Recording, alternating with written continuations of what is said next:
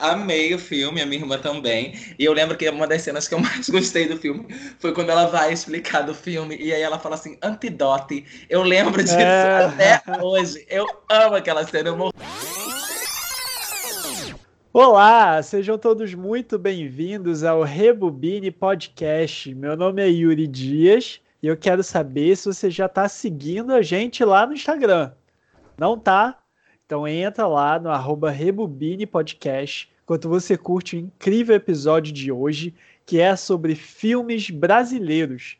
Momento de exaltar nosso cinema nacional, que apesar do governo estar tá fazendo de tudo para acabar com ele, segue produzindo obras muito, muito maravilhosas. E achei o conceito do episódio sobre filmes brasileiros ser justamente o dia número 13. É só coincidência, né? Ou não, vocês nunca saberão. para me ajudar nessa pequena celebração do cinema nacional, eu trouxe de volta dois parceiros nossos, a fofíssima Malu Marques. Oi, Malu. Oi, gente, voltei mais uma vez nesse podcast que eu amo tanto. Malu tá preparando a carteirinha de filiação já. Eu tô. Eu já tô, já sou parte aqui da família. Ah, com certeza. E também, do outro lado, nosso querido, divertido Henrique Lima. Oi, Henrique. Olá, galera. Voltei para lembrar. Stay the fuck home e assistam os filmes brasileiros. Eu adorei o conceito de é, filme brasileiro, mas stay the fuck home, entendeu? Vamos mostrar que é bilíngue. Mas quem ouvir isso depois de. É porque a, é porque a hashtag é essa, não é? Mas quem ouvir depois da quarentena não vai fazer sentido. Só para vocês saberem, estamos gravando durante a quarentena, entendeu? Todo mundo gravando nas suas casas. Casa. Das suas casas, isso. É bom deixar é, frisado que o Rebobine Podcast apoia e faz. Tá aqui representando a quarentena, entendeu? Fique em casa. Bom, mas para ajudar vocês a passar o tempo, já que tá todo mundo na quarentena, não é isso? Vamos fazer coisa, conteúdo para a galera se distrair. Bom, aqui a gente vai falar de filmes brasileiros, então cada um escolheu dois filmes que ou marcou a gente pessoalmente ou marcou o cinema brasileiro de forma geral. A gente também vai ter que fazer umas menções honrosas, porque dois filmes cada um, a gente deixa muita coisa boa de fora, infelizmente.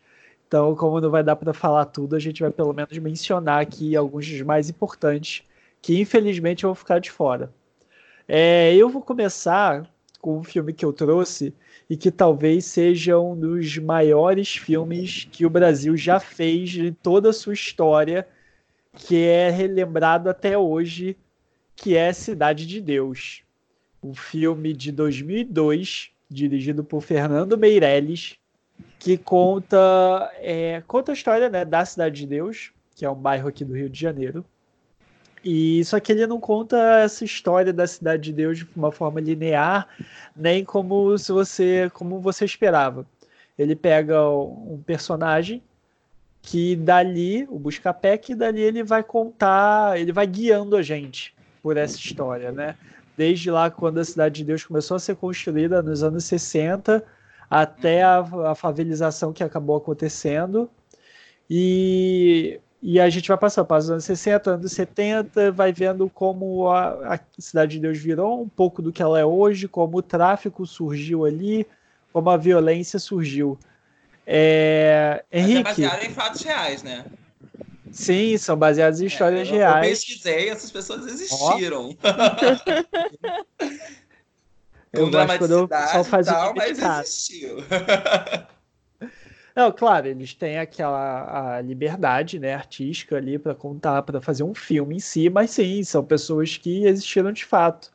Mas eu quero saber, Henrique, você viu o filme lá em 2002?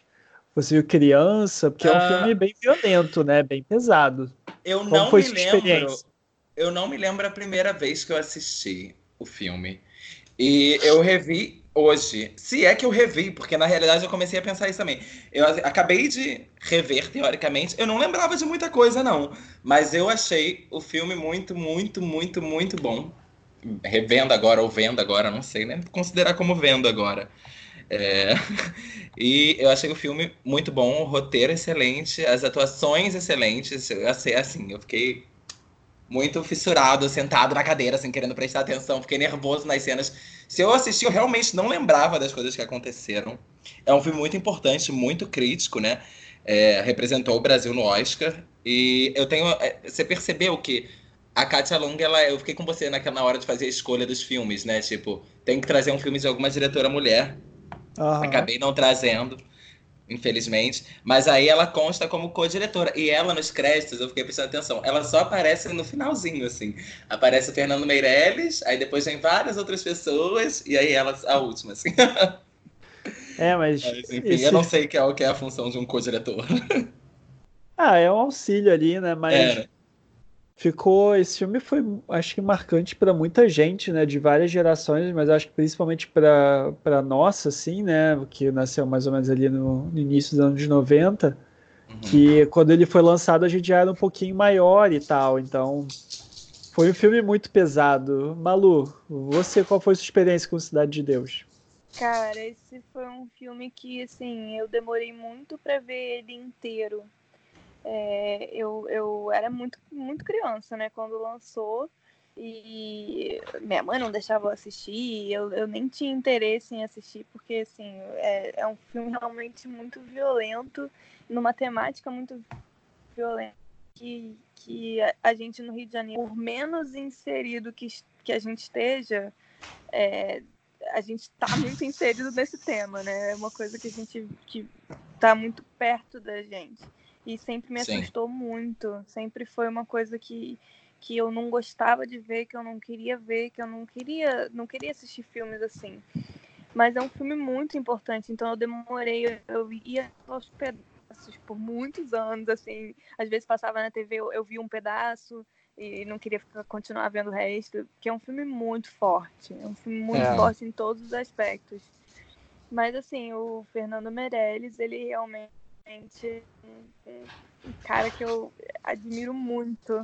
Acho os filmes dele incríveis. Ele tem uma visão, é uma forma de contar a história que é muito poética. Que eu acho que é muito poética, entendeu? Então, mesmo Também um acho. filme super violento, um filme super cruel é, do ponto de vista social, né? É, ele tem uma poética é, é muito lindo. Eu amo eu amo Fernando Meirelles, eu acho que é, é um filme super emblemático, assim, muito forte. Eu, eu, adoro, mas é um filme difícil para mim, de verdade. Eu, eu não quis rever pra, pra gente gravar, porque é uma coisa que me pega, me bate, eu não gosto. É um, muito desconforto, é medo, todos os sentimentos juntos.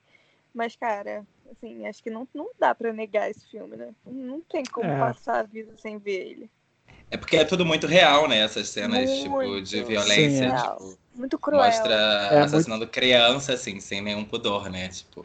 É, criança é... matando criança ali, né? Sim. É. é porque eu acho que eu tava falando, assim, de. Agora, revendo, eu não tinha lembrança muito vívida disso. Eu acho que eu tinha mais da, da série Cidade dos Homens, que veio depois, né? Tipo, do que da é, Cidade de Deus, que também era do Fernando Meirelles, né? É. O, é, a Cidade dos Homens foi meio um spin-off, né, que aconteceu Sim. ali depois, mas é, assim, é, para mim é muito incrível o que Cidade de Deus fez e o que ele constrói, porque é, botando no contexto, né, ali a gente está em 2002, então ainda é um, um movimento de retorno do cinema, porque na, na, ao longo da história a gente tem o, várias, vários movimentos cinematográficos mas um que é muito marcante é o movimento da retomada, que uhum. é quando pós era Collor, quando o cinema nacional começa a ter incentivo do governo, começa a ter um financiamento e começa a voltar a produzir. Né? O grande marco da retomada é o filme da Carlota Joaquina, Princesa do Brasil, que é de 95. Uhum. Então, em 2002, o cinema brasileiro ainda está se estabelecendo, sabe? Ele ainda está tentando se equilibrar e caminhar com as próprias pernas. Tanto que nesse curto espaço de tempo, ali início dos anos 2000, a gente tem muitos filmes muito importantes e muito emblemáticos, né? Final dos anos 90 e início dos anos 2000. E Cidade uhum. de Deus, eu acho que ele chega para consolidar, para falar, cara, olha, cinema brasileiro é, é bom sim, a gente está de volta sim, a gente faz coisas de qualidade, porque Cidade de Deus, tecnicamente falando, o que eles fazem de roteiro, de som, Sim. de edição, de fotografia, de, de te botar dentro do filme, é, é nossa, para mim é um absurdo. Sim. Eu revendo agora com uma cabeça né, um pouco mais velha, um pouco mais maduro. Cara, para mim é a melhor construção de personagem que eu já vi no cinema Sim. nacional. Pra mim Ai, não, não, tem não como. Não sei, não sei, mas é muito é. boa. E foi indicada a quatro Oscars, né? Tipo, foi, foi bem. É. Bem forte. O, antes da gente entrar no, no Oscar, que eu quero só também botar ah. uma, fazer um adendo aqui. As atuações a gente elogia muito hoje, porque na época aquela galera que faz aquele filme, a maioria não era ator no Nem, é, Sim, exatamente. É, isso é muito importante. Né? É, isso Sim. Impressionante o que o Fernando Meirelles consegue tirar daquela galera e é muito triste ver que a maioria deles né, não seguiu carreira, não, não consegue. Tem o, o, cara que faz o Zé Pequeno, eu esqueci o nome dele, vou pegar aqui. Mas saiu uma reportagem dele recentemente de que ele estava trabalhando de Uber, sabe? É, eu vi isso, eu, acho. É bem. É. Muito triste, sabe? Porque, pô, o que ele faz ali naquele filme é Sim. é bizarro de incrível, sabe? Sim. É uma atuação absurda de boa tanto o do Buscapé, o do, do Bené, são pessoas, pô, são atuações memoráveis, ainda mais para quem não está acostumado, não, não era artista, não era ator. Então, é uma pena que eles tenham não tenham tido muitas oportunidades, né? Até porque era Sim. muita gente, né? galera negra, de favela, então a gente É, já... acho que as únicas pessoas que eram, já eram artistas já ali, basicamente, era o Matheus Nastergalli, né? É. Alice Braga. Que também começando, também. Eu acho, é, sim. É. é. o próprio seu Jorge também estava. Sim, sim, carreira. é muito bom. É, e ele é muito bom, né? Maravilhoso. É pesado pra caralho, mas é muito sim, bom. Sim, sim. A cena que ele. Gente, 2002 não tem mais spoiler, então. Não, a... não tem. É, a cena dele que o, o, Zé Pequeno estupra a mulher dele com ele vendo, puta que Sim. pariu, aquilo.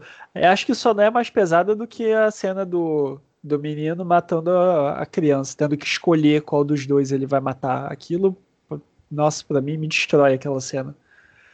É, bom, falando do Oscar. Tá eu não tenho condição de rever esse filme, não. Eu vou morrer, eu vou me debulhar. É. Eu só fui é ficando. Porque é, mais cagona com o passar do tempo. É, é, porque eu acho que a grande questão é, tipo, não, não é só a violência, né? Porque, sei lá, a gente assiste Tarantino, que é super violento, mas é uma violência que a gente sabe que é real, que as pessoas é passam real. no cotidiano. E, e não é, sim, também. não é aquela questão, tipo, ah, é muito cinematográfica, não. muito próxima, infelizmente, muito próxima. É, bom, é, é, interessante a questão de Cidade de Deus, porque ele foi indicado pelo Brasil para representar no Oscar de 2003, mas ele não foi indicado a melhor filme estrangeiro. Uhum. Só que na época a academia tinha uma brecha lá no regulamento que o Harvey Weinstein, né, que hoje tá, foi condenado já pelo assédio, mas ele ainda era o todo-poderoso em Hollywood. Então ele comprou os direitos de distribuição do Cidade de Deus lá fora e fez uma campanha gigantesca para o Oscar do ano seguinte, em 2004, que ele não mais podia ser indicado a melhor filme estrangeiro, mas ele poderia concorrer nas outras categorias. Então, com isso, ele conseguiu ser indicado a quatro Oscars, né? Fotografia, roteiro, edição e direção pelo Fernando Meirelles. Infelizmente, foi no mesmo ano que Senhor dos Anéis, O Retorno do Rei foi indicado e venceu todas as categorias. Ai, que sinceramente não vamos nem entrar nesse assunto. Não mesmo não, porque eu, a Cidade eu, eu defendo o Senhor dos Anéis com todas as minhas forças. Mas enfim, o feito que Cidade de Deus tem, né, de conseguir quatro indicações para sabe, disputando ali com todo mundo, né, disputa aberta com geral, numa época que a academia ainda era muito conservadora e um filme muito específico brasileiro, né? Pô, é um feito incrível do caralho mesmo. Sim. O... Com certeza. E o Fernando e catapulta o Fernando Meirelles lá para fora, né? Que ele também, depois disso, fez várias produções em Hollywood e mostrou, mostrou seu talento, nosso orgulho. Mas Cidade de Deus é incrível que até hoje ele continua tão bom quanto e foi muito, muito foda. É muito incrível o que eles fizeram. Sim. É, satisfeitos, seguimos em frente. Vamos em porque frente, vamos, vamos em frente. Se deixar, eu vou falar de Cidade de Deus o tempo todo aqui. Porque eu revi também agora pra gente poder falar e eu fiquei, caralho, é tão bom, é melhor do que eu lembrava. Eu é muito bom. Eu fiquei, eu fiquei com essa sensação de que é um filme excelente, assim. Porque o filme, por mais pesado que seja, ele também consegue se divertir em alguns momentos. Ele, sei lá, Nossa. eu acho muito muito bem feito, muito.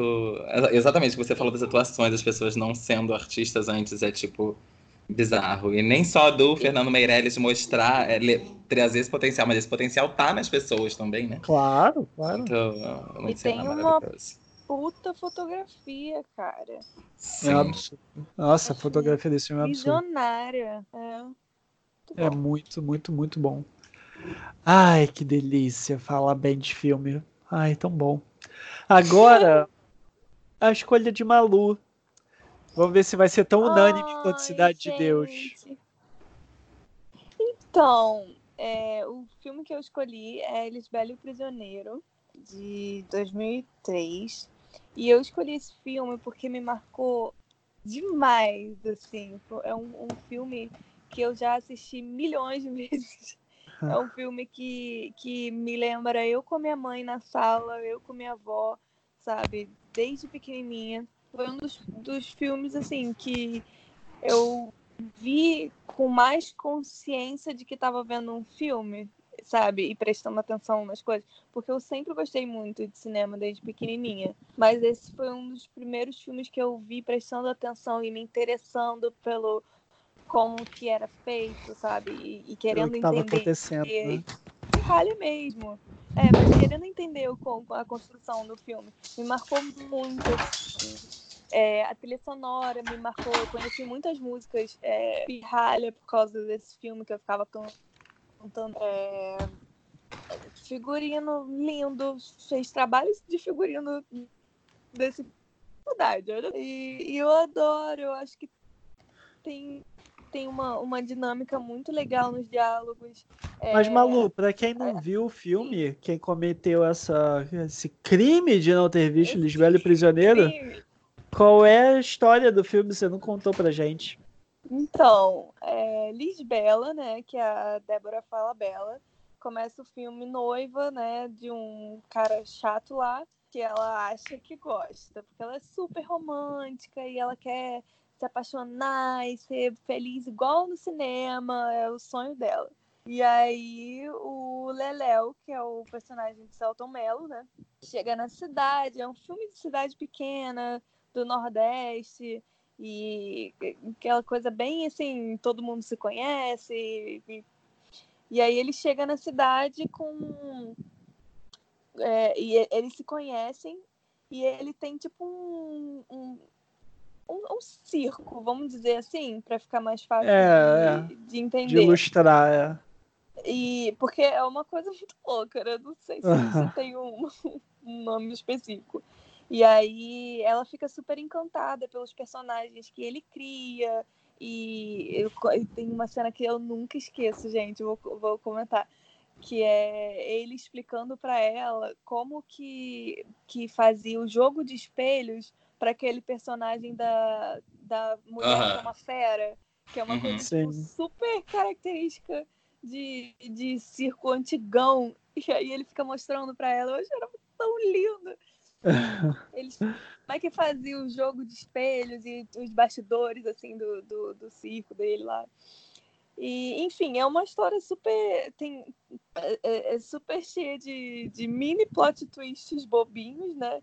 Ele se apaixona, ela tá de casamento marcado, e aí tem a vilãzinha, né? Que é a, Acho que é o nome dela. Virginia é o nome da atriz, eu não lembro o nome da personagem. Mas que é super sedutora. Inaura. Então, tem vários personagens. Inaura. É. Caraca, eu nunca. nunca eu tô aqui aberto. Ah. É, e tem, tem vários personagens, assim, que são muito caricatos, né, durante todo o filme. E ela tem o Matador. É, o filme é todo muito caricato, né? Muito com Sim, clichê. é super, O matador, o mocinho, o anti-herói ali. Sim. Mas é exatamente isso. É meio que uma A metalinguagem, proposta, né? é, a proposta é, É. essa, né? Porque o Sim, filme começa é com ela falando, ela tá no cinema e ela fala assim, a mocinha vai conhecer o mocinho, e aí vai ter o vilão, e aí, tipo, que é tudo que É. acontece no filme, né? E ela, e ela sabe exatamente o que vai acontecer, mas é tudo que ela queria pra vida dela. Sim. Sim. Ah, é uma comédia romântica, né? Tipo, eu acho que tem as mesmas limitações de toda comédia romântica. Eu assisti esse filme no cinema em 2003 com meu pai e com a minha irmã. Eu lembro que meu pai odiou o filme. Eu, na época, amei o filme, a minha irmã também. E eu lembro que uma das cenas que eu mais gostei do filme foi quando ela vai explicar do filme e aí ela fala assim, antidote. Eu lembro disso É. até hoje. Eu amo aquela cena, eu morria de rir. E eu revi esse filme ontem. Antidote. E revendo, exato. E eu revendo essa cena, é muito fofo. Eu acho que a Débora Falabella, ela tá muito fofa interpretando a Liz Também Mello. acho. O Celton Mello, eu acho que ele tá fazendo mais um papel que ele sempre faz igual. Ele, E- ele tá fazendo ele mesmo. É, Nem Mas eu acho ele que- mesmo é daquele jeito, mas É. é, muito É. próximo até papel de outros, que ele faz. papéis. É. É, mas é porque o, o Leléo é muito parecido com o, o do Alto da Compadecida, né? sim, exatamente. bastante. Mas o. Mas tem o, o Marco Nanini que, meu, gente. Exato, pra eu mim ele é a graça do filme. Ele tá muito bem. Ele, tá- ele. interpreta ali o caricato mesmo, mas eu acho que ele tá Sim. muito, muito, muito bem. É, pra mim também. O Nanini é o melhor do filme. Acho Sim. que Cara, o trabalho dele é muito mais legal. Tanto o personagem quanto a atuação. É. Sim, com certeza. Eu lembro E- muito dos olhos dele na- nas cenas, na, na cena do bar que ele tá enchendo a cara. Eu Aham. não lembro exatamente em que altura do filme, mas ele tá com sangue nos olhos. Nossa. Sim, exatamente. Eles incrível. focam no olho dele, né? Sim. E a trilha sonora do filme é realmente muito belíssima. É maravilhosa. Ai, é maravilhosa. É muito E bom. agora? Que faço eu da vida sem você? Essa música marcou demais, né? Marcou muito. Marcou Foi muito incrível. Eu vou te contar uma coisa. Eu revi ontem. Tinha muito tempo que eu não tinha visto esse filme. Eu jurava que a Lisbela morria no final. Eu fui assistindo, esperando a Lisbela morrer no final. Eu não sei, eu criei isso no meu imaginário, de lembrar uma, uma foto dela vestida de noiva e ensanguentada. Eu não sei porque eu tinha Ué. essa cena na minha cabeça. Beloved. Gente! A Nadita! E aí eu fiquei assim, ué, a Lisbela não morre. Gente, o filme tá acabando. Cadê a morte de Lisbela? Gente, mas esse filme não tem cara de que termina trágico. assim. Trágico, é. Ia ser um baita de um plot twist, né? Porra! Uhum. Mas é muito. é, o que a Malu falou dos figurinos, eu também acho bem legal. São todos. É, caracterizam muito bem os personagens, né? Ajudam a reforçar os estereótipos. Isso! E é tudo muito bem isso. bonitinho, tudo muito bem feitinho. É, é, é fofo, é um filme fofo. Apesar de ter falhas no roteiro, eu gosto do roteiro dos diálogos. Eu acho que os diálogos são divertidos. Eles Super têm bem sacadas boas. construídos, eu acho. É. É, isso. Mas o roteiro tipo- em si. é, Mas os diálogos são bons. Sabe, é que nem quando a gente estava conversando de filme de terror, naquele último que a gente estava falando da Toni Collette, que, que eu estava falando que as pessoas sempre falam assim: ah, mas tem muito filme de terror ruim, né? Claro, tem muito filme de terror, assim como tem muita comédia de romântica, comédia, comédia romântica ruim. Porque tem muita. Eu não acho essa uma comédia romântica ruim, por exemplo, porque Ah, tem muita também comédia romântica ruim. Essa eu não acho. Eu acho essa uma É. comédia romântica boa, assim. É um filme que, se eu tiver assistido, por exemplo, eu não vou me incomodar, não me sentir perdendo tempo revendo. Até gostei de rever, porque é fofo o filme. Sim, É um é, filme fofo. Exato, é me deixa feliz o filme, sabe? Tipo assim, eu É. saí. Ainda mais depois de ver que a. Lisbela não morre. É, é um Super filme quentinho. É. Isso, ele esquenta o coração, assim. Ah, Sim. adoro. É, e assim, acho que a- o que ele tem de falha e tal, a gente releva numa boa, porque o que a experiência que o filme traz no geral compensa, né? Não é, não é como, ai não, isso aqui foi tão ruim que estragou Exato. todo. Exato. Todo filme tem falha. Sim. Mas o que eu acho para mim a falha principal desse filme, que também se repete no em outro que a gente vai falar mais para frente, é um filme que se passa no Nordeste e que os atores são todos do Sudeste, né? Nossa, isso é, é demais. É só a galera do Sudeste fazendo aquele sotaque nordestino, não, como se não é. existissem atores nordestinos maravilhosos para fazer aqueles papéis. Né? Mas isso também acho que é uma consciência que a gente adquiriu, que não era um debate que se tinha. assim, porque ainda, ainda se você for. É, eu sei que não é o nosso foco, mas se você for analisar a novela, nossa, isso ah, é, é, é só o que acontece. Sim. Tem, tem novelas belíssimas retratando. Mas aquele, aquele que trabalha na polícia, aquele que trabalha na polícia, eu acho que ele é nordestino. Se for, é o único. Eu acho que não. É, não, qual eu deles? O, é, o, pai dela o, ou. Não. O outro, o menino, que, que é transa o, na. É o baixinho.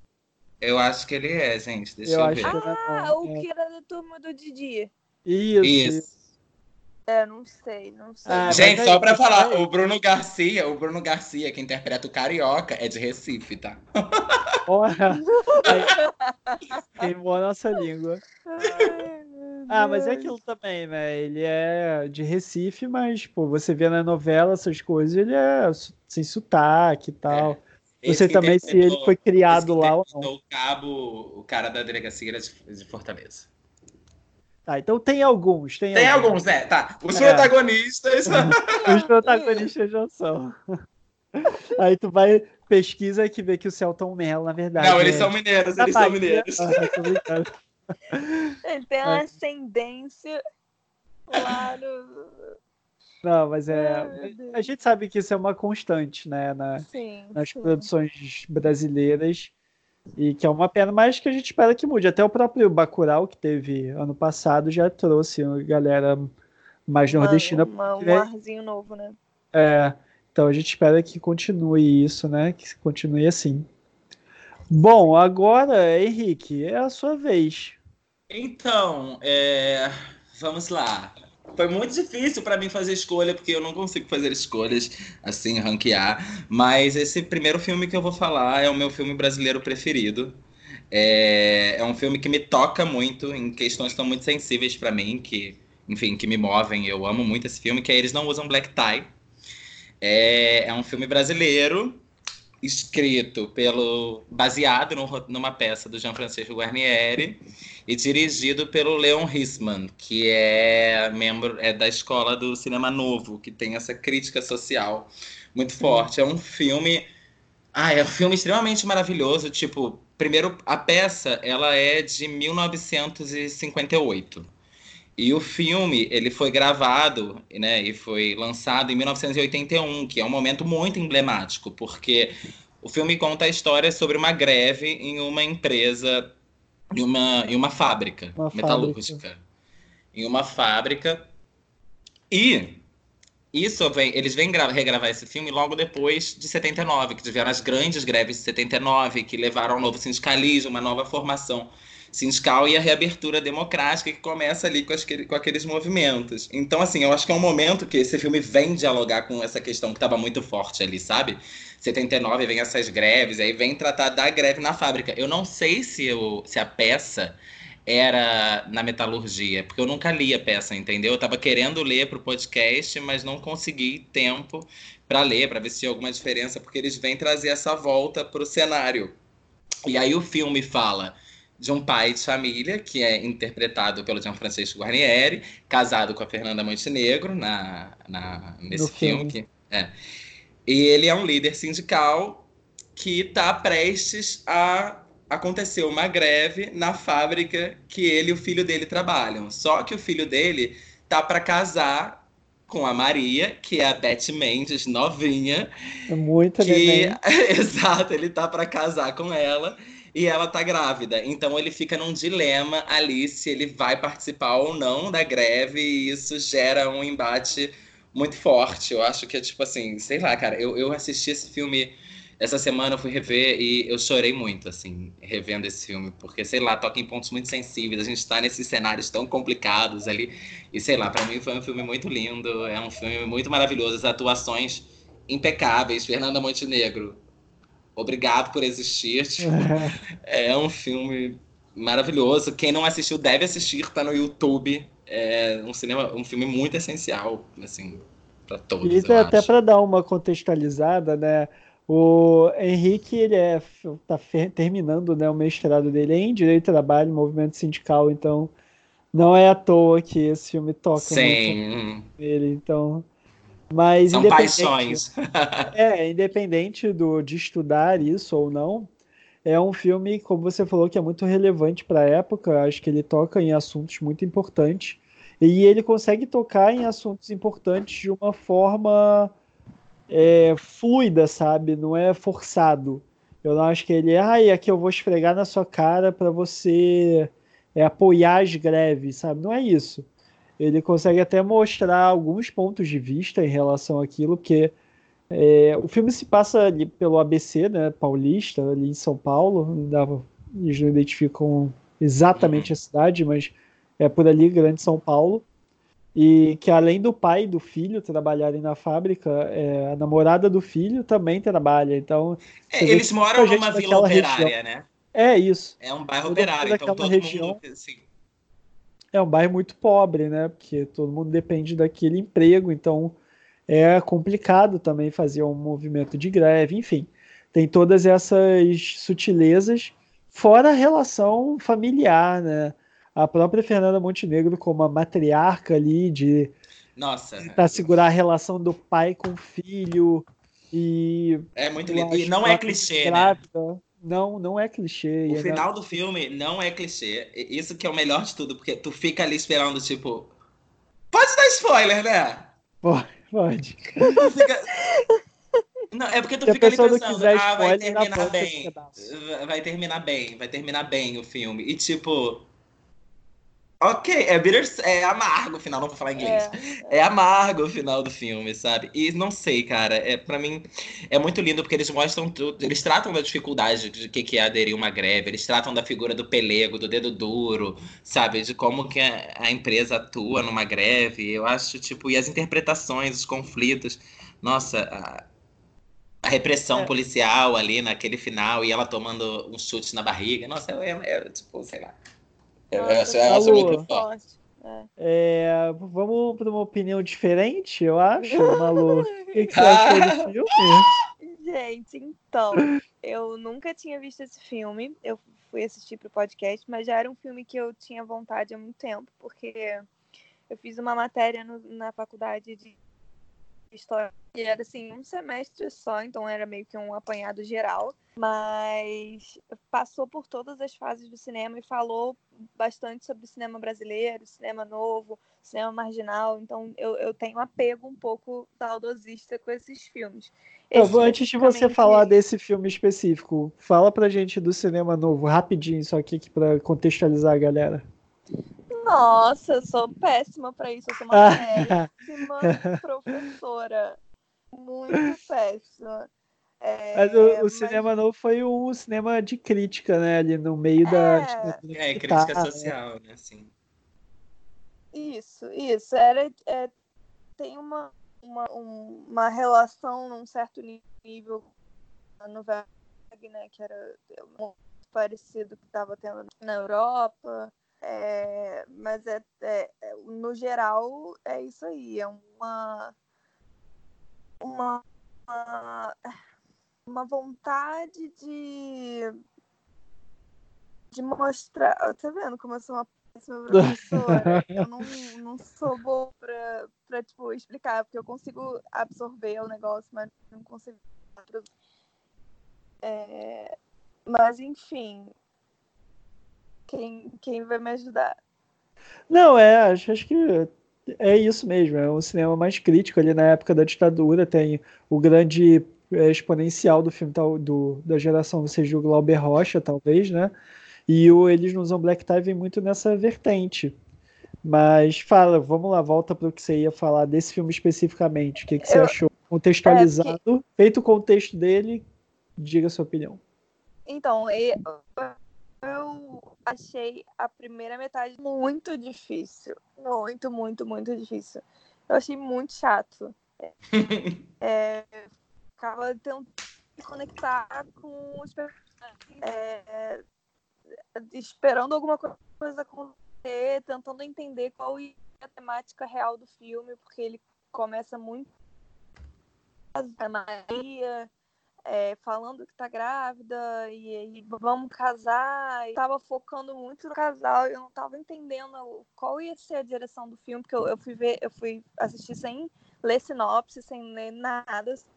Foi em branco. E eu tava, fiquei tentando me encontrar ali e não tava, não foi. Eu quando vi, tinha uma hora de filme, não tinha acontecido nada. Eu falei, meu Deus, meu Deus, deixa eu focar. Porque, assim, eu, é, eu reconheci a importância do filme, sabe? Sim. E eu queria, eu, eu, eu tava indo pronta para gostar.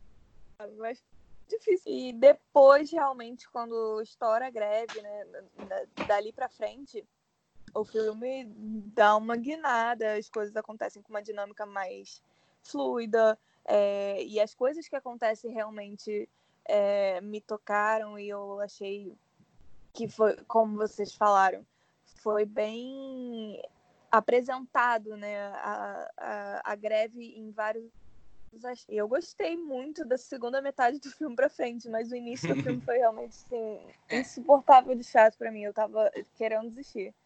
E uma coisa que você falou, falou das atuações, que foi o contrário para mim. Eu acho que, tipo, tem a, a Fernanda Montenegro e o. O Jean Francês. Não, não. Ai, meu Deus. O filho? Milton. Milton, Milton Gonçalves. Milton Gonçalves. Maravilhoso, maravilhoso, Sim. maravilhoso. Eu amei ele. Todas as vezes que ele aparecia, eu perfeito, nunca errou. Mas as, as outras pessoas, é, os outros personagens, eu, eu, eu, não consegui me conectar com ele, sabe? Eu não acho o filho fraco. Coisa. É, o filho Nossa, é muito chato. Eu acho o Tião fraco. Ele, tipo, ele, ele só tava jogando as frases, sabe? Sim, jogando ele eu acho fraco. Zero emoção. Mas, a, a amiga da Maria, que, que socorre ela quando Sim. ela é agredida. Gente, eu ri da, da menina, porque Ai. uma cena super comovente dali pra frente. É, o filme é, fica muito tenso, né? E a garota tava lá, tipo, jogando as falas, sabe? Sem, não, ela tem uma cena que é bem ruim. Ela, ela tem uma cena que é bem ruim, mas assim, eu não acho que estraga o filme. Que é, uma, é no final, quando ela tá falando com o Otávio, que é o Gian Francisco, e aí ela vira para ele e fala assim: a gente fica em casa vendo novela. É. e a vida arruma tudo diferente. Nossa, essa cena foi tipo assim. E a mão dela, né? Que ela faz uns gestos, assim, muito retardados com a mão. É, mas, assim, realmente, você tem atuações muito boas da, da Fernanda Montenegro e do Milton.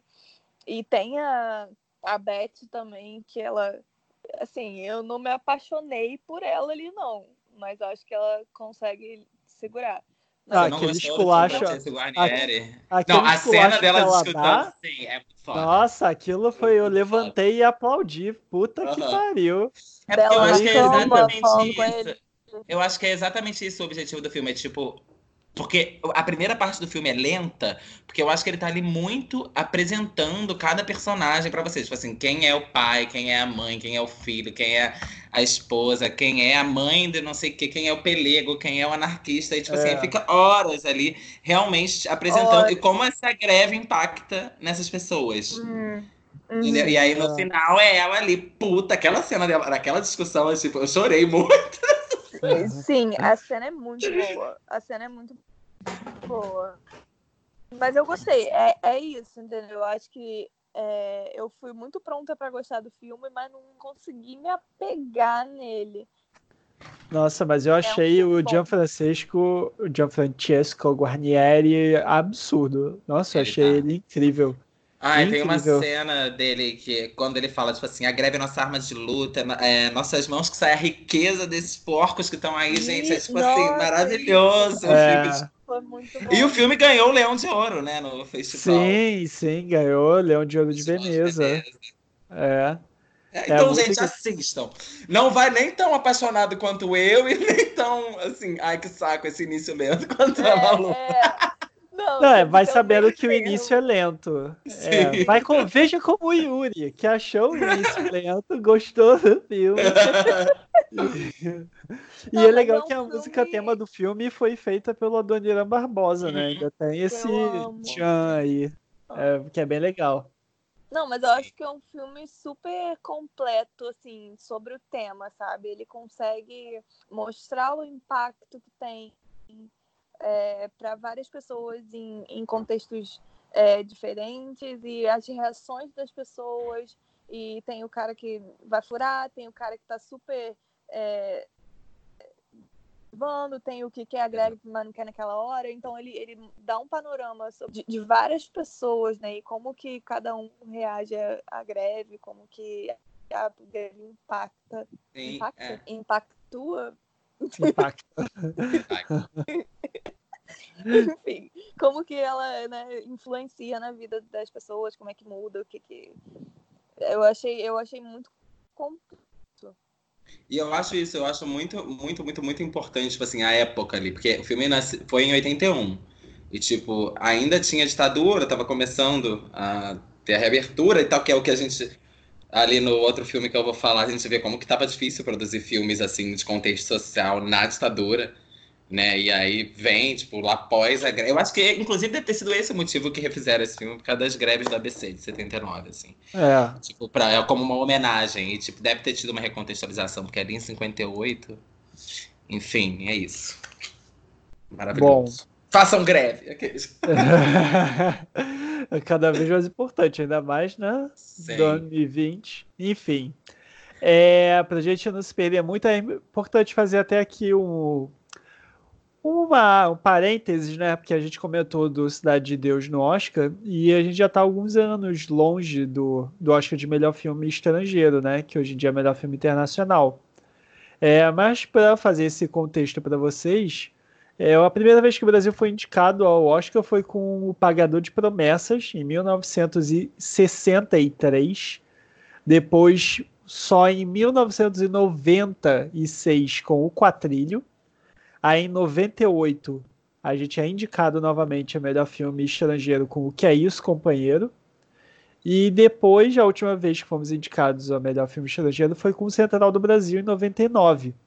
Então a gente teve aí esse final dos anos 90, né, a partir da, da retomada, foi 96, 98 e 99. Então mostrou como um cenário bem forte do cinema brasileiro.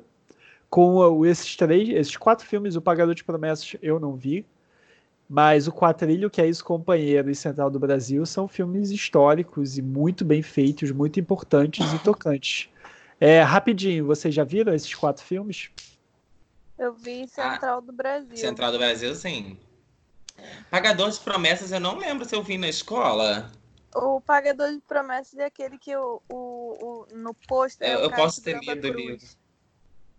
Oi, desculpa, fala de novo. viram. Porque o, o Pagador de Promessas é o, o que o pôster é o cara segurando a cruz. É filme- Isso. é- É com a Glória É, Menezes. é, é. Eu acho que eu não vi, não. eu não assisti, não, mas é. Mas, É, mas o, são, são filmes de. O Pagador de Promessas eu não sei, que eu não vi, mas os outros três são Central do Brasil, todos já viram, mas Sim. Quatrilho com esse companheiro valem muito a pena. Principalmente que é esse companheiro, é muito, muito legal. Ele conta a história do sequestro, né, do embaixador americano pelos guerrilheiros aqui na Ah, ditadura. sim. é muito Ah, incrível. tá, tá, tá. Aí, bom, É do Fernando continuando. Gabeira. É o, o livro, se eu não me Roteiro. engano. né? É porque a gente fez o livro. Ele participou, né? Fernando Gabeira é um dos que sequestra o, o Uhum. embaixador. É, dando continuidade, a gente teve em 2016 O Menino e o Mundo indicado a melhor animação. Era uma categoria, o Brasil era coprodutor. É, É, eu, eu, eu quase coloquei o Menino e o Mundo como um dos me- das minhas escolhas. É muito fofo. É, É, muito muito, é muito bom. Valeu super a indicação. É, melhor curta-metragem, a gente teve em 2001 Uma História do Futebol indicado. É, Cidade de Deus a gente já comentou, né? Lá no Oscar de 2004. E também os dois documentários, O Sal da Terra em 2015 e Democracia em Vertigem esse ano. Foram aí os nossos representantes no Oscar. Vamos torcer para que a gente volte logo, logo ser indicado em muitas coisas. É, dando início à nossa segunda rodada de escolhas, eu trouxe um filme um pouco mais recente, é o mais novo do que a gente vai trazer aqui, é, mas que é tão marcante quanto, que é Que Horas Ela Volta, que é um uhum. filme de 2015, dirigido pela Ana Mui Laerte, que é uma das principais diretoras do nosso cinema. É protagonizado pela Regina Casé, que interpreta a Val, que é uma empregada doméstica de os patrões são de classe média alta e tal. E é um filme que é é aquela crítica social foda, sabe? Não tem muito é bem isso, que ele vai criticar muito a desigualdade da sociedade brasileira, vai mostrar como ah, é, aquela patroa se acha boazinha porque dá um colchão para empregada. Ai, meu colchão velho, eu não quero mais, toma. Ai, aí já se sente bem, sabe? Ah, mas a Val é da família, ela cuidou do meu filho desde que cresceu, mas na hora de se fazer uma grosseria, um pé na bunda, ela é só empregada doméstica. Então é um filme que é, é muito pesado em certos pontos, né? Ele tem essa reviravolta quando a filha da Val chega na casa, enfim. E a filha dela não, não baixa a cabeça, né? Então ela muda completamente aquela rotina e começa a mostrar para a mãe um outro lado. E é um filme que me tocou muito. É um retrato social muito certeiro, muito impecável. E é, é bem pesado também ao mesmo tempo. É, Malu, o que, que você acha de que horas ela volta? Eu amo. Amo muito esse filme. Muito. É... Gente, assim, não, não tem muito assim o que, o que comentar, porque você já super já super falou bem, e é isso, sabe? Eu gosto muito de, do roteiro dele, da construção da história, de como que você vai entrando na, na, na casa, né? Na vida da, daquela família, na rotina da família. É, eu amo a, a comparação, né? Que não, é, não, é bem, não era essa palavra que eu queria usar, mas vocês vão entender. É, é, entre o filho a filha da Val, né, e o filho da, da família, os dois ali naquela coisa de vestibular, e aí tem. Uhum. Essa, não é comparação que é a palavra, mas tem esse paralelo, esse paralelo entre os dois. Eu acho incrível.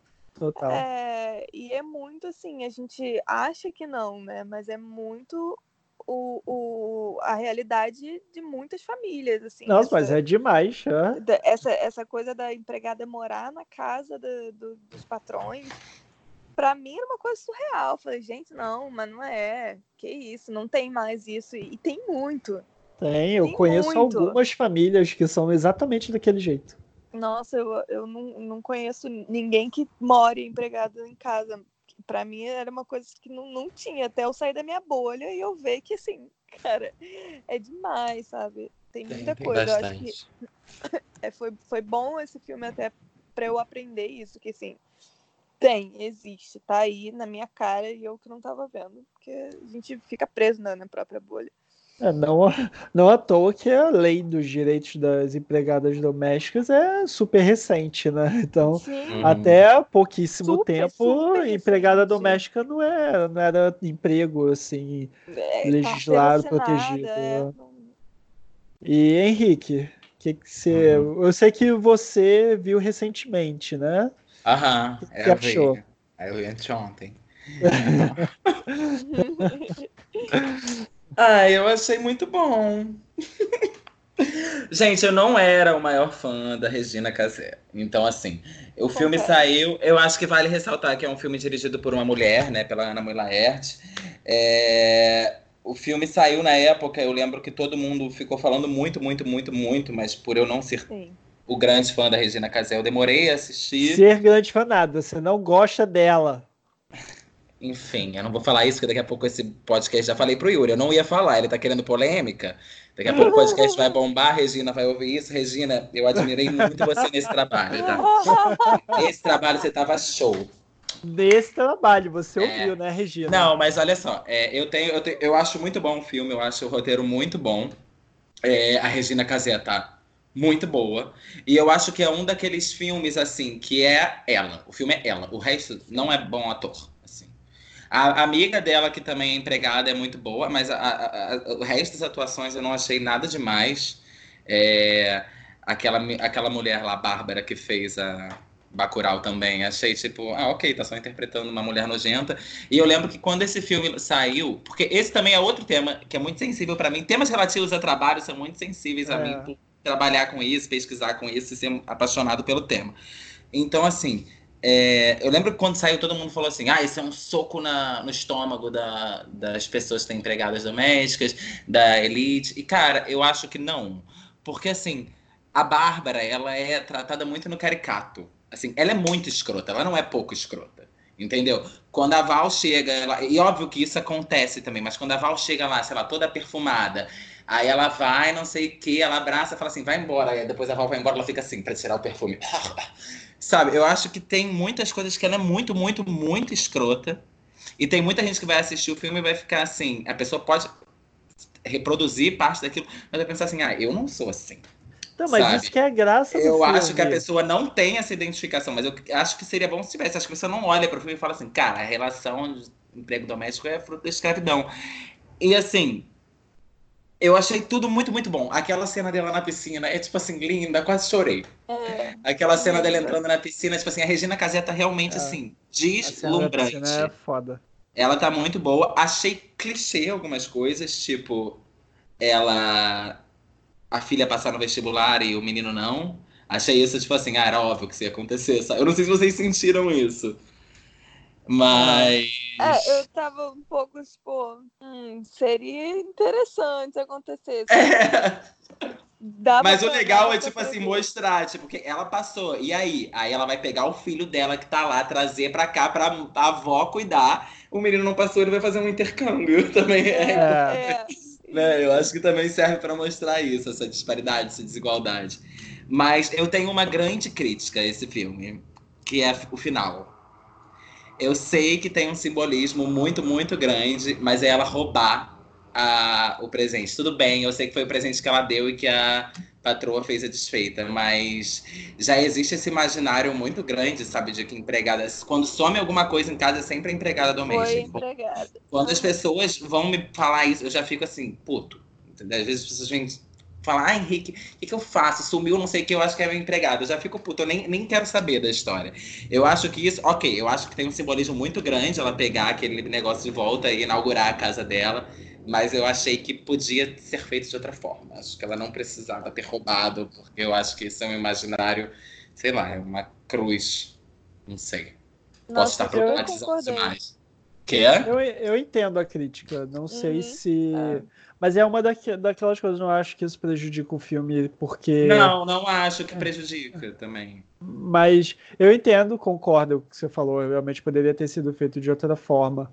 Mas eu acho que o fato deles colocarem a patroa, a Bárbara, como muito escrota e uhum. a galera ficar olhando a pra. Beleza. Não, não é nem isso. É, é daquela questão de se identificar. A pessoa falar, ai, mas eu não sou assim. Eu acho que é esse que é justamente o ponto, sabe? É, nenhum patrão, nenhum, né, uma pessoa que emprega é, empregados domésticos vai olhar aquilo e vai falar, ai, olha, sou eu mesmo. Eu acho que é até um pouco esse desafio que o filme propõe, sabe?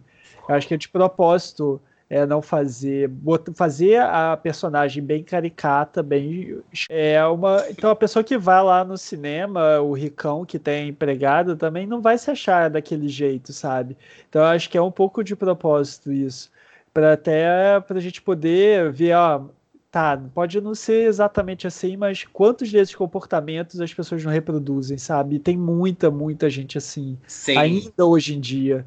Pega então, água pra mim. Acende a luz. É. Nossa, essa que eu... É, cara, é muito, é muito, é muito complicado. Eu conheço pessoas que são assim até hoje, é ah. bem esquisito, sabe? Eu, eu me sinto muito desconfortável. Eu acho que a proposta é essa também. Mas, enfim, é um filme muito necessário, um filme muito importante. Cara, e não precisa ser nem com a empregada, assim, necessariamente com a empregada. É, tipo, sei lá, às vezes a copeira do seu trabalho, sabe? Tipo assim, pega uma água pra mim, e as pessoas uh -huh. produzem isso, assim. Sim, sim. É meio. É, no, Cara, no dia a dia, fico... né? Num bar, enfim, Sim. com garçom, qualquer coisa. Verdade. Eu fico pensando se, se essa atriz que fez a Bárbara, acho que é Karine o nome dela, é, as pessoas devem tacar coisa nela na rua, não é possível. Eu acho também. Tava pensando isso. E Bacurau, você vê é. a cara dela na rua, você quer matar a mulher. Ela tem cara de escrota, não tem? Tem, tem cara de escrota. O que mostra que ela é uma ótima atriz, né? É, Tadinha, não, eu acho moça. ela muito boa. Eu acho ela muito boa. É, mas até em Bacurau ela tá bem legal. Mas enfim, Que Horas Ela Volta é muito, muito, muito bom. Fez sucesso lá fora também, teve ótimas, ótimas críticas. E é um, mais um dos importantes representantes do nosso cinema. Mas Henrique, é a sua segunda opção. Qual foi sua escolha? Ai, gente, minha segunda escolha. Ai, gente, a risada. Se a Malu achou eles não usam black tie lento, esse ela vai achar o quê? Gente, minha segunda opção. Ah, eu tive que esco eu escolhi filmes mais políticos, são filmes que eu gosto. É, a minha segunda opção é Cabra Marcado para Morrer, do Eduardo Coutinho diretor brasileiro, falecido recentemente, acho que em 2014, que também é um filme político, é um filme muito importante, é uma é um filme meio é semi-documental esse filme. O que que acontece? Eles estavam gravando é, o filme meio que começa com uma forma de estudar ali em 61, quando vai uma caravana da Uni estudar a reforma universitária e tal, e aí eles acabam, quando eles chegam a Paraíba, eles acabam verificando a existência de umas lutas ali das ligas camponesas e tal, com o assassinato do líder da Liga Camponesa, João Pedro Teixeira.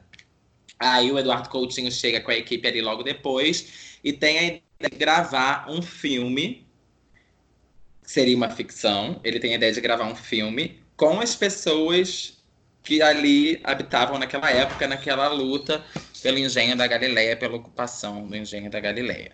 Aí ele usaria os os atores, que é, as pessoas reais, para interpretar papéis nesse filme. Só que aí vem a ditadura militar em 64 e acaba com tudo e o filme para. Aí eles recolhem tudo ali, falam que era uma tentativa de, de golpe comunista, de. enfim, de. Ai, como é que era mesmo o nome, gente, que falava quando as pessoas se de revolução, de revolta e tal. E aí eles confiscam todos os bens da produção e vão embora. É porque o filme mostra tudo isso, entendeu? Vai mostrando tudo isso. E aí ele volta em 81 para entrevistar as pessoas que participaram da gravação daquele, daquele filme. E aí ele repassa essa, essas filmagens para aquelas pessoas e para Elizabeth Tavares, que aí se muda, porque a mulher do João Pedro Tavares, que é Elizabeth, ela começou Teixeira, tô falando Tavares, né? Elizabeth Teixeira. desculpa, história, me desculpa. É, ela se muda, ela, ela forma. História, me desculpa. Ela se muda de cidade e tal, e aí ele repassa aquela filmagem para as pessoas e, e revive a memória, e aí trabalha toda a questão do João Pedro Teixeira e da Elizabeth ali, das lutas camponesas, enfim, eu acho também muito importante, porque na, naquela época não podia ter sindicalismo rural, e aí trata como é que existiam as lutas camponesas, enfim, eu acho um filme muito, muito belíssimo, e quero saber a opinião de vocês. Yuri, o que, que você achou? é, assim, contextualizando, né, Cabra Marcado para Morrer também é um filme que se tem início ali desse, um pouco do cinema novo, né, e Sim. acaba sofrendo muito fortemente com o golpe de 64. E, e, cara, e é dirigido pelo Eduardo Coutinho, que acho que é unânime de que é o maior documentarista brasileiro. É, fez filmes ah, muito relevantes. Ele, como o Henrique falou, ele faleceu em 2014, com 84 anos. 80 anos, desculpa. E tem tem muitos, muitos documentários e filmes de ficção que são muito importantes. Mostrados ali. O Sim. Cabra Marcado para Morrer, acho que talvez seja o seu sobra-prima, né? Porque. É, é considerado é um... o melhor filme dele. E aí é o, eu acho talvez o melhor documentário brasileiro, né? Porque a gente pega aquela Sim. lista de, de 100 melhores filmes brasileiros de todos os tempos e ele tá logo lá em cima na lista, né? É, mas é, acho que você contextualizou bem e é muito o que você falou. E é bem, vem na pegada do, do Eles Não Usam Black Tide, sendo no sentido de mostrar aquela realidade de ser um filme que bota, bota o dedo ali, sabe, aponta mesmo, é, ser muito relevante, muito importante até para a época, da forma que ele é feito, da forma que ele é construído, de ter sido começou, parou e depois ele retorna e é, é bem é bem pesado também, né, de você ver aquilo tudo. Mas acho acho um filme é um documentário muito importante, é bem relevante. Malu, o que, que você achou? Gente, eu amei o filme do início ao fim. Eu fiquei extremamente emocionada, extremamente. Foi assim. Jura? Ah, eu achei que... juro, juro. Eu, cara, eu, eu fui também em branco, assim, eu não sabia que nem que era um semi-documentário, nem que era do Eduardo Continho, eu só dei play no YouTube, só. Uhum. O, o Yuri mandou o link, eu dei play, foi isso. E aí eu super fui é, me envolvendo e, e, acho que, não sei, talvez por ter sido uma mulher que, que conta, contando a história dela, né? E, e que, que ela, que ela acaba fazer, se tornando a protagonista de tudo, Sim, né? Ela, ela toma o lugar né, do marido dela, dela no meio, no início das lutas, né? E tudo Mãe de 12 passar. filhos. 12 filhos, cara. E, e, e deixar os filhos e, e, toda essa situação com a família. E, e ver que ela, assim, é extremamente inteligente, sabe? Uma pessoa em, em condições muito precárias de vida. É, uma realidade que, que, assim, se eu piscar o olho, eu até esqueço que existe no Brasil. Uhum. E eu fiquei muito emocionada com ela contando a história dela, muito mesmo com todas as pessoas envolvidas. E aí a entrevista com o pai dela também foi. Nossa, eu passei. Eu fui super dentro, sabe, do filme, querendo saber e querendo entender. E assim, quando acabou, eu fiquei triste. Sim. Ah, e é muito lindo, né, quando eles mostram, tipo, sei lá, que ela, ela vai, ela foge, né? Com um Sim. dos filhos, os outros eles têm que ir para outras pessoas, Sim. enfim. E aí depois Nossa, eles e... fazem essa entrevista com os filhos Deus, e Nossa, é muito. Filhos. eu tenho um filho específico que eu já esqueci o nome, que são muitos, que não conhecia um dos é, e que tinha sido criado pelos padrinhos. Sim, sim, ele, Eury, eu acho. E aí ele, ele perguntando, né? Ah, se você lembra da sua mãe, você lembra do seu pai. É, como é que é o nome? Eury, né? José Eury, alguma coisa assim. É um que tá no Rio, não é? Não lembro, É, eu acho que é um que tá no Rio. Aí pergunto, você lembra da sua mãe? Você lembra do seu pai? Qual o sentimento que você tem com, com a sua mãe? Você tem mágoa? Você tem... E, e todos eles falaram, né, que não tinham mágoa dela. É, saudade. Nossa, eu fiquei arrasada com a entrevista desse filho. Arrasada. Sim. Porque é uma inocente, sabe? Que eles falam e que eles veem as coisas. E, e nossa, tanto sofrimento e tanta luta. Ai, gente. É, e também é importante é. falar que eles estão entrevistando os filhos, os filhos já adultos, assim, né? Então, adultos, então, é. é uhum, tipo, uhum. anos, 20 anos, sei lá, passaram 25 anos. E muitas, sei lá, muitas coisas sensíveis, né? Tipo, porque fizeram uma homenagem pro João Pedro na, na estrada, ali no lugar onde ele foi executado, e aí o governo tá, destrói com dinamites, né? E tem até uma é. parte que eles falam que, tipo assim, não, só, não existe mais foto do João Pedro vivo, assim, só existe a foto dele morto. Assim. É, caraca, é pesadíssimo essa hora. Sim. E aí mostra a foto dele morto, né? Tipo, não existe uma foto. Olha, olha que, que coisa Sim. forte. Não existe uma foto dele vivo. A única foto que existe dele, ele tá morto. São baleado. Ai, gente, esse filme realmente, assim, me tocou. Ai, que bom. Tudo, tudo nele. Sim. E é muito fofo também como ele termina, né? Quando ele fala assim, fofo não, bonito, né? Que ele fala que ela deixa de ser Dona Marta e volta a ser ah. a Dona Elizabeth, assim, Gente, que ela pode voltar a assumir a identidade dela. Vocês estão Sim. É, é, bom, se depois disso você não quiser ver o cara ouvinte, eu não sei mais o que você vai querer fazer a sua vida, porque é, pelo que esse o diálogo aí de Malu e Henrique acho que serve para convencer qualquer um a assistir Cabra Marcado para Morrer, né?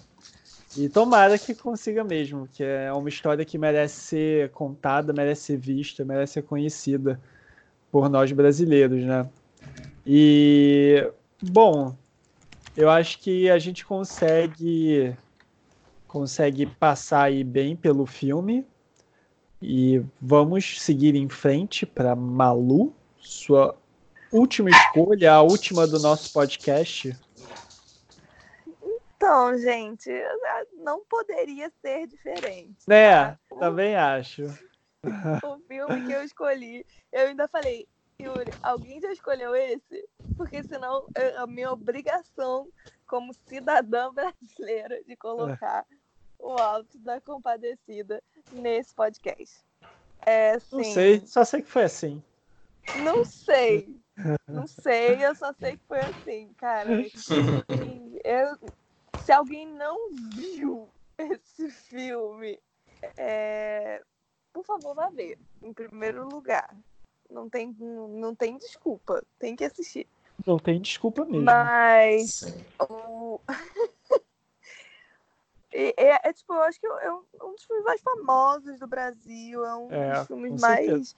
Importantes, mais é, simbólicos, emblemáticos, mais, mais, mais tudo. É tudo bom nele.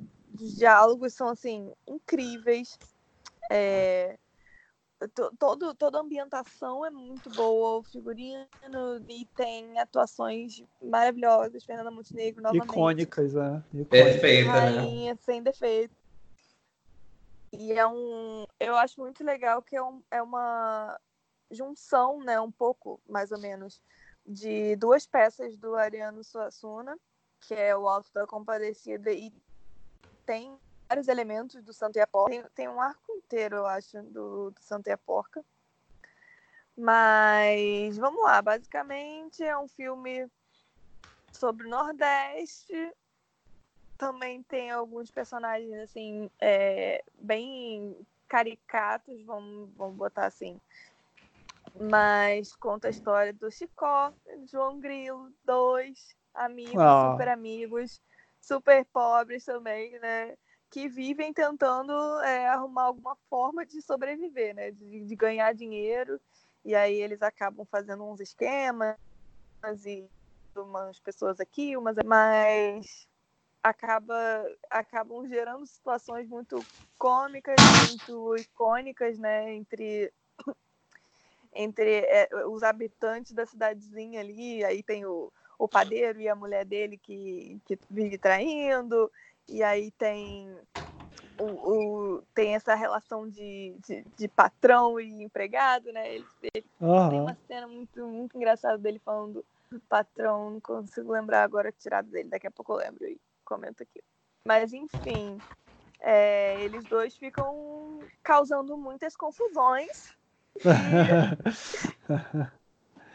e tentando sobreviver ali. E aí ele se apaixona pela, pela Dora e o, e o pai dela é Zizote. E aí eles não têm como pagar esse dó. Enfim, que a Denise Fraga, né? Pra... Belíssima. Nem sei o que dizer. Todo mundo nesse filme, né? Novamente o Marco Nanini, que, cara, gente, é, a, a Denise Fraga não é a Dora, não, menina. Ele é a, é a, é a mulher do padeiro não é? Não, a Dora é a Denise Fraga. Isso. E como é que é. é. o nome da. Como é que é o nome da. Da, da, da paixão do. do Rosinha? Chico? Rosinha, é. Que é a mesma que faz que é a Virgi É, Virgínia Sim, é. sim. Não, é, é, um, é, um, é um elenco reciclado. Né? O Bruno Garcia também tá nesse filme. O Marco tá Nanini. Sim. O Matheus mas é, mas é do Cidade de Deus. É um filme. Todo mundo se a Fernanda do Guel Arraes também. Os dois são, são do Guel Arraes. Negro de eles não usam black tie. É, aí tá, tá vendo? Tá tudo dialogando. Ah. Dialoga, tá todo mundo em casa. e é assim, acho que é muito o que você falou, né, Malu? É um filme que todo mundo já viu. E assim, na verdade, é, foi dirigido, adaptado da peça, né, lá do Ariano Suassuna, mas era é a adaptação de uma minissérie, né, da, Sim, isso. O que é um, foi transformado um, em filme. Um compacto, né, da, da minissérie. É. Até por isso é um. Até o comentando com o Henrique, né? Ele. Cara, não lembrava que o Alto da Compadecida era tão longo. E na verdade não ele. Era, né? É, Duas horas e meia ele acaba se tornando longo até por, pelo formato de que ele foi feito, mas é um filme que lucrou 11 milhões de reais, sabe? É um sucesso absoluto. E todo mundo passou há pouquíssimo tempo, estava passando na Globo. Sim, sim. Nem, deve ter nem um mês atrás. E sim, foi, tipo, ficou em primeiro lugar nos trending topics do Twitter, de todo mundo vendo de novo, todo mundo amando de novo. Volta Virou meme, né? Rolou vários, rolaram vários memes sim. envolvendo foi muito, muito bom ver isso. E é o que a gente comentou também, apesar de ser o Celton Mello ter duas atuações parecidas, né, no Lisbela e aqui, são personagens que são muito cativantes, né, do seu jeito.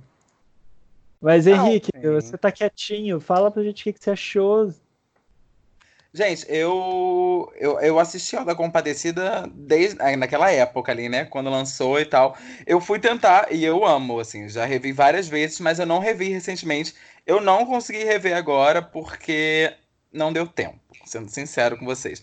Porque eu revi todos, esse foi que não deu para rever. Mas eu tenho lembranças, assim, fortes desse filme na, na minha cabeça. Eu já acho que eu já até assisti na escola quando a gente estuda Ariana Suassuna e tal. É... E eu acho o filme muito divertido, porque é um filme engraçado. É uma aventura, assim, né? É, filme. total. E é tem cenas sempre muito emblemáticas. O Marco Nanini aí de novo, fazendo, tipo, um papel maravilhoso. Diogo maravilhoso. Vilela, tipo, Lima Duarte. Tem muita gente.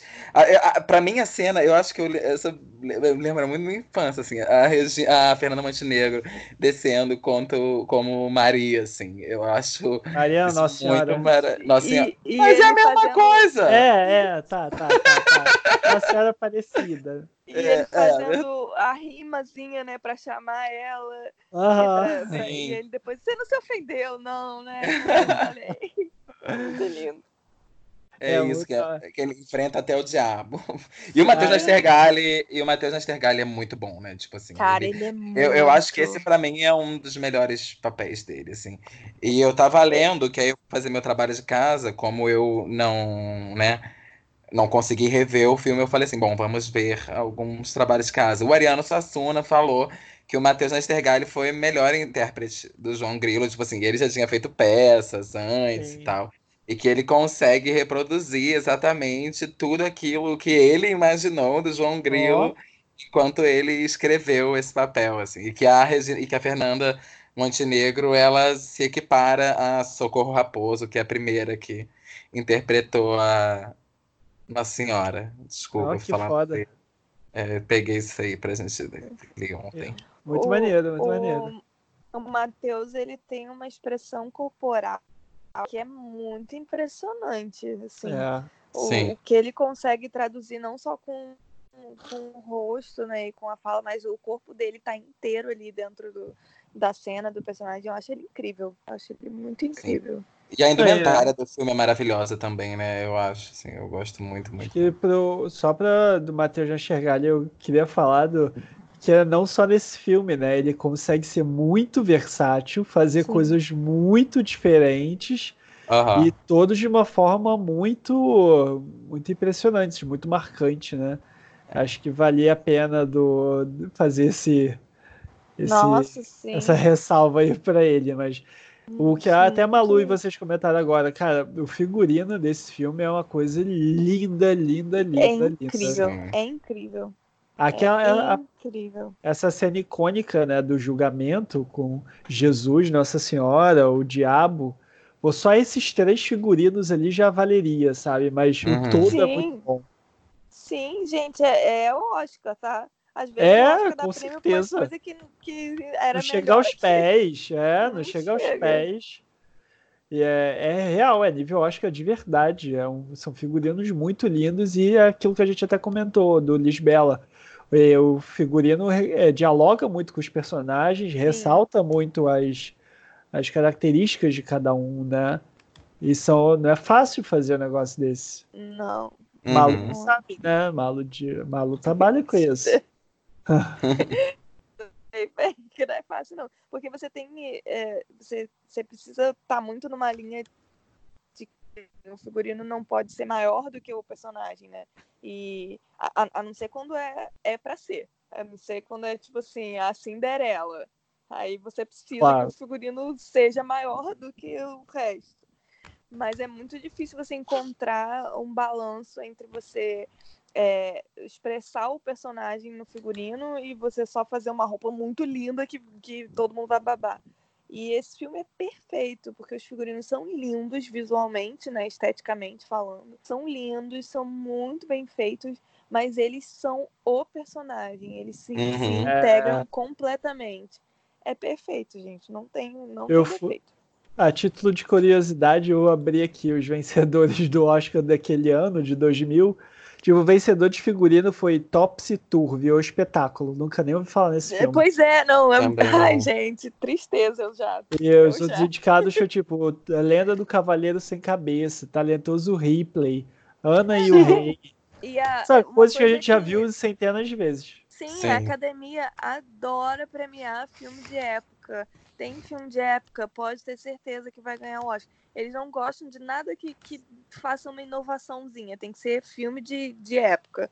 E, e esse filme é um filme que, que não se passa nos dias atuais, né? Mas que traz, é cara, 30, uma né? inovação né? muito, muito legal. É muito. Com certeza. Ai. Academia, o Oscar tá perdendo. Alô, Brasil, vamos lá. Hoje em dia, talvez, né, até rolasse, porque eles já conseguiram né, se reinventar um pouquinho mais, mas mesmo assim, é o figurino muito. A fotografia muito bonita é. do, do Alto da Compadecida. Os diálogos, como você falou, são muito bons, Nossa. são muito divertidos. O texto, Eles é cons... o texto é muito incrível, é muito incrível. Apesar de ser uma ser originalmente uma minissérie, né? Eles é. conseguem botar um ritmo legal no filme funciona, funciona bem, como o filme não, não fica, ah, parece que está faltando, que foi cortado. O filme funciona legal. E é, não é à toa que é um dos maiores clássicos do nosso cinema, sabe? Tem razão de é ser. É muito, muito legal. É mesmo. É... Bom, é, como não deu pra gente exaltar todos os filmes, né? Como a gente tinha falado lá no início, a gente conseguiu até pincelar alguns nessa, nessa nossa conversa, mas é, além daqueles já indicados ao Oscar, vale mencionar aqui alguns, como Deus e o Diabo na Terra do Sol, 64, que é um também marcante do nosso cinema. Dona Flor e seus dois maridos, de 76. Já falado Central do Brasil, Carlota Joaquina a gente falou também. Abril Despedaçado. Ah, amor, ia ser minha opção para indicar. E concorreu ao Globo de Ouro de melhor filme estrangeiro. Teve o Se Eu Fosse Você, que é uma de, que meio que começou nessa nova safra de comédias que tem até hoje, como Minha Mãe é uma Peça, né? Se eu é. fosse você de 2006, meio que começou isso. Tropa de Elite 1 e 2 foram absurdos de marcantes também. É, Tempos de Paz, que a Malu queria também, né, Malu? Gente, eu amo tanto esse filme, gente. Quem não assistiu, assista Tempos de Paz. Também era uma peça, tem um texto incrível e assim, as atuações. Ai, pode continuar, porque senão eu vou interromper o podcast pra falar desse filme. É A Deriva de 2009, que é um filme que eu amo absurdamente, é muito, muito lindo, vale a pena procurar. Tem o Hoje Eu Quero Voltar Sozinho, que é muito fofo, Sim, vale também muito, muito a pena. E dois muito importantes do ano passado, né? A Vida Invisível e Bacurau, a Vida Invisível foi nosso representante a concorrer ao Oscar, foi é um filme muito bonito. E Bacurau, a gente até falou no nosso episódio de melhores filmes do ano. O Bacurau ficou em primeiro lugar como melhor filme de 2019, então a gente já comentou bastante dele lá no nosso décimo episódio Se quiser ouvir um pouquinho mais, dá um clique lá. É, agora que a gente já está com um coração quentinho de verde e amarelo, aquele patriotismo de verdade, que tem orgulho do nosso cinema e que não quer destruir ele, a gente pode se despedir sem bater panela. E eu quero agradecer muito a presença da Malu. Já nem tá mais nervosa, né, Malu? Já tá em casa. Obrigado por é, É, não. Eu, eu, já venho assim, ai, vamos lá, mais um, que eu tô Que bom. Obrigado não, por ter participado. Eu que agradeço, de verdade. Sempre falo isso toda vez. Toda vez que você me chamar, eu vou estar aqui, porque eu adoro falar de filme, é uma parte enorme da minha vida, uma das minhas paixões. E eu adoro conversar com você e com os convidados que você traz. Acho que a gente sempre. Oh. É, eu sempre aprendo muito com, com as coisas que são faladas. Enfim, eu adoro isso aqui. Ah, que fofo, obrigado. E também agradecer a participação do Henrique, nosso super estudioso, sempre cheio de informação e risadas maravilhosas. Obrigado. Curtam meu Instagram de fofocas. eu que agradeço, Yuri, pelo convite. É sempre maravilhoso participar. Eu adoro também. Foi muito bom participar com a Malu daqui. Eu também sempre aprendo muito, sempre tento ao máximo assistir. Eu ontem falei pro Yuri, Yuri, eu preciso terminar de assistir tudo, vamos adiar a gravação. Porque, mas eu não consegui rever o Alda Compadecida, infelizmente, mas eu também amo participar. Esse podcast já é um sucesso e tamo junto aí sempre. Maravilhosos e fiquem em casa, gente. Se, não, se ouviu isso depois da, da epidemia aí, tamo felizes aí junto. Mas porque é, ficamos em casa. É, mas porque ficamos em casa. Isso, isso. É isso, gente. Obrigado. Daqui a 15 dias a gente está de volta. Obrigado aí você por ouvir e acompanhar a gente. Um beijo. Tchau. Beijos.